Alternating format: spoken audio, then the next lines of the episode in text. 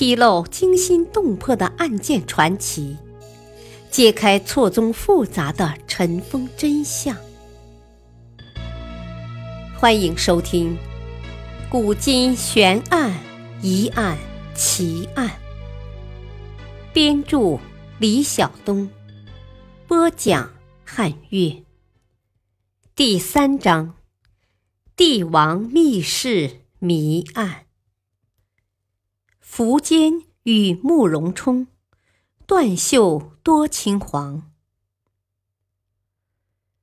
自古帝王都是多情的种子，因为他们对女人的要求可谓是有多少就能满足多少。他们是皇帝，拥有再多的老婆也没人干涉。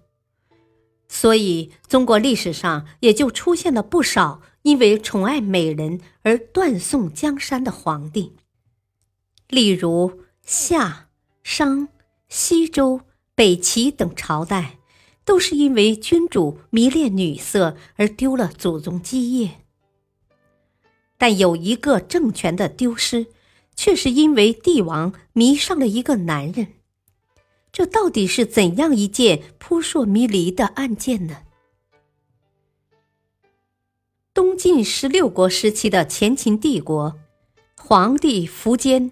和十六国时期的第一帅哥慕容冲之间的爱恨纠葛，让这个政权被摧毁了。作为前秦开国君主苻弘的孙子，苻坚出身五胡之一的低族，他性格古怪，从小就很早熟，年龄与情商的增长一点也不成比例。在他七岁的时候。他就懂得如何帮助别人摆脱困境。八岁的时候，他的言谈举止就十分成人化，在一堆孩子中间显得格外扎眼与不协调。胡人野蛮成性，作为一个马背上成长起来的民族，他们成天就只知道杀人和吃肉，而苻坚却很不一样。他在八岁的时候，居然主动找到自己的爷爷，希望能给自己找一位老师，教自己读书写字。虽然对孙子的要求很诧异，但苻坚的爷爷还是为他找了一位老师。苻坚很刻苦，很快便学得了一身的好本领。在苻坚长大后，统治前秦帝国的是他的堂兄苻生。苻生是一个生性残暴、喜欢猎杀的君王。每日上朝的时候，便要把杀人的铁钳、钢锯随身携带。如果哪个大臣说话不中听，或者不听他的话，当下就大开杀戒，血溅当场。这样一个皇帝，必然不会受到欢迎。福生上台不过数月，便成为了全民公敌，人人都想诛之。公元三百五十七年，福生和苻坚之间的矛盾日益激化。为了保全自己，苻坚先下手为强，发动了政变，将福生消灭，成为了新皇帝，号大秦天王，定年号。永兴，在东晋十六国的君主中，苻坚是少有的英明皇帝。他曾被著名历史学家陈登元评价为文学优良、内政修明、大度容人、武功赫赫。苻坚也的确是有所作为，他在短短的十几年间，便基本统一了北方。前秦帝国达到了巅峰时期。随后，苻坚便率军进攻前燕。公元三百七十年的时候，前燕陷入了困境。新皇帝慕容伟年轻气盛，任意妄为，排挤能臣，导致朝中无人，最终在苻坚强大的攻势下，陷入土崩瓦解的局面。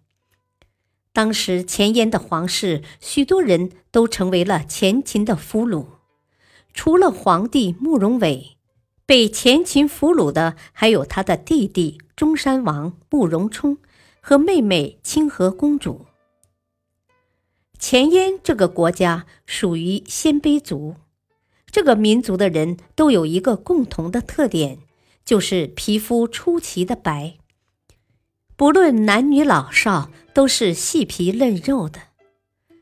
其中被苻坚掳走的慕容冲和清河公主，虽然当时只有十二三岁，但都算是鲜卑族人里的极品，尤其是慕容冲。虽然是男儿身，但却生得唇红齿白，面如璞玉，令苻坚为之神魂颠倒。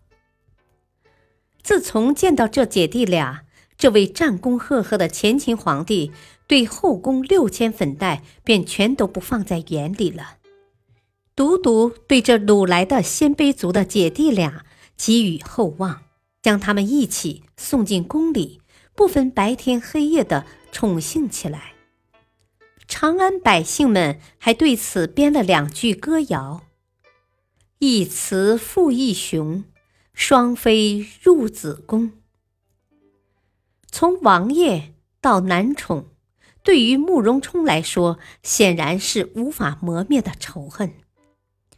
苻坚强迫他入宫的那天起，慕容冲的心里就埋下了复仇的种子。在苻坚享受着与慕容冲的恩爱时，他所倚重的宰相王猛看不下去了，规劝一番，才使苻坚极其不舍地把慕容冲放出了皇宫，做了平阳太守。苻坚本是爱慕慕容冲的，但慕容冲却将这段经历视为了奇耻大辱。在十四年后。慕容冲卷土重来，于公元三百八十五年打到了长安城下。慕容冲攻势强悍，苻坚眼看城池守不住了，便拿出二人当年温存的旧衣服，派人给慕容冲送去，希望能感动旧情人。结果却遭到了慕容冲的拒绝。这位多情帝王。不得已留下太子苻弘当替死鬼，自己领兵逃到武将山，但不幸被羌族首领姚长杀死。而慕容冲攻进长安后，在城里大肆屠杀，一洗当日的耻辱。可能苻坚最终也无法想到，自己是死在当日的一番多情之上。